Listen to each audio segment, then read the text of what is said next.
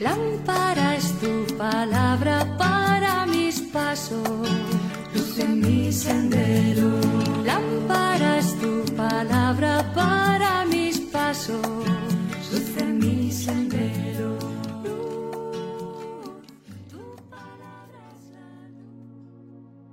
Del Evangelio según San Marcos capítulo 7 versículos del 24 al 30. En aquel tiempo Jesús fue a la región de Tiro. Se alojó en una casa procurando pasar desapercibido, pero no lo consiguió. Una mujer que tenía una hija poseída por un espíritu impuro se enteró enseguida, fue a buscarlo y se le echó a los pies. La mujer era griega una fenicia de Siria, y le rogaba que echase el demonio de su hija. Él le dijo, Deja que coman primero los hijos. No está bien echarle a los perros el pan de los hijos. Pero ella replicó, Tienes razón, Señor, pero también los perros debajo de la mesa comen las migajas que tiran los niños. Él le contestó, Anda, vete, que por eso que has dicho, el demonio ha salido de tu hija. Al llegar a su casa se encontró a la niña echada en la cama. El demonio se había marchado. Palabra del Señor. Gloria a ti, Señor Jesús.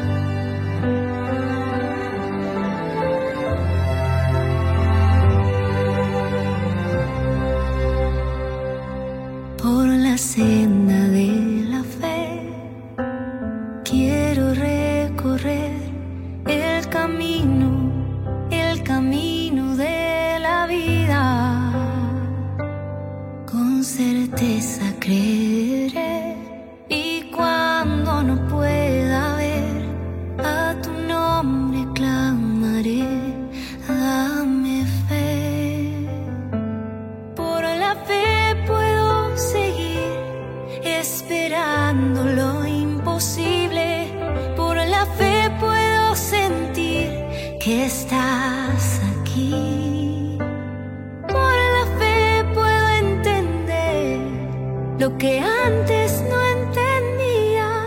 Por la fe ciegamente confiaré.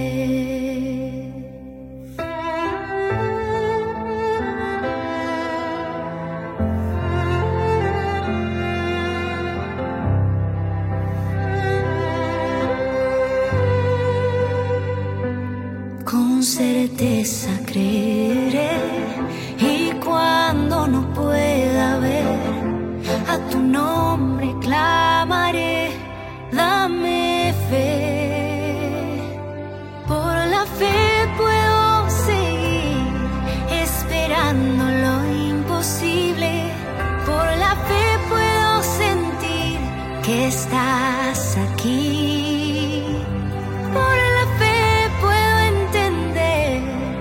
lo que antes no entendía, por la fe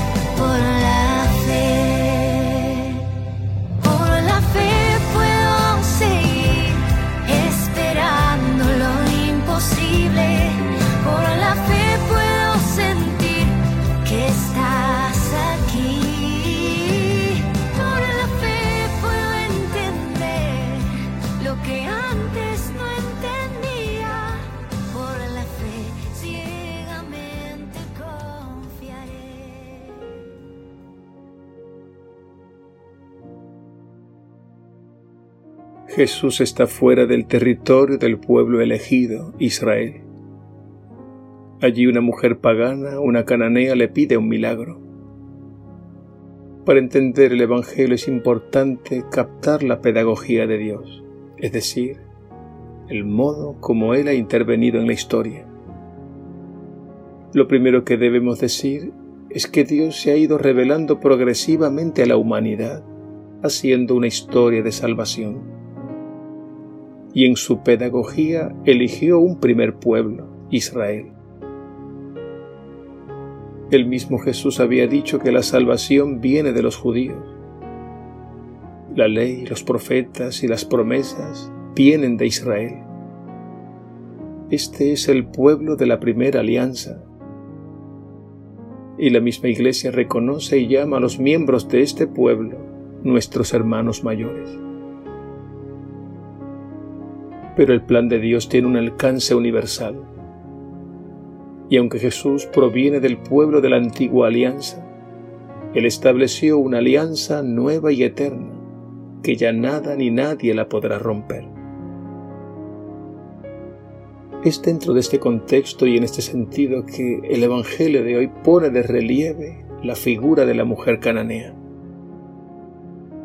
Ella nos representa a todos nosotros que no pertenecemos al Israel antiguo, sino al nuevo Israel que es la Iglesia. El milagro que realiza Jesús en el Evangelio de hoy, en este sentido, pasa a un segundo plano para destacar la fe y la humildad de aquella mujer. Ella nos enseña que ante Dios no tenemos ningún derecho, pues de Dios es todo cuanto existe y todo lo que tenemos es puro regalo de su amor. Ante Dios solo cabe un corazón humilde y agradecido y el modo de proceder de Dios nos puede parecer misterioso e incluso difícil de entender. Pero al final todo sucede y redunda para el bien nuestro y de todos.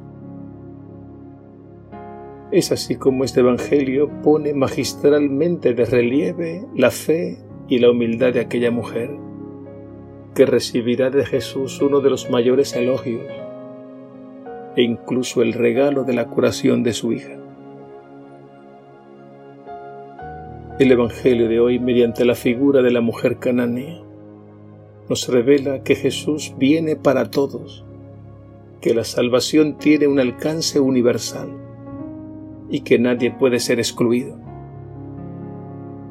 Y esta salvación es un don gratuito que se recibe con un corazón humilde. No olvidemos que Dios es y será siempre Padre bueno y misericordioso con todos.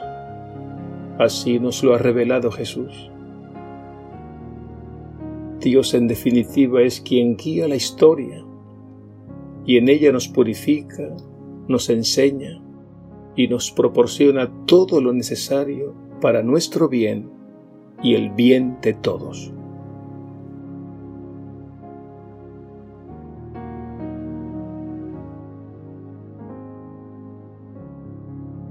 Gracias Señor por la fe y la humildad de la mujer cananea.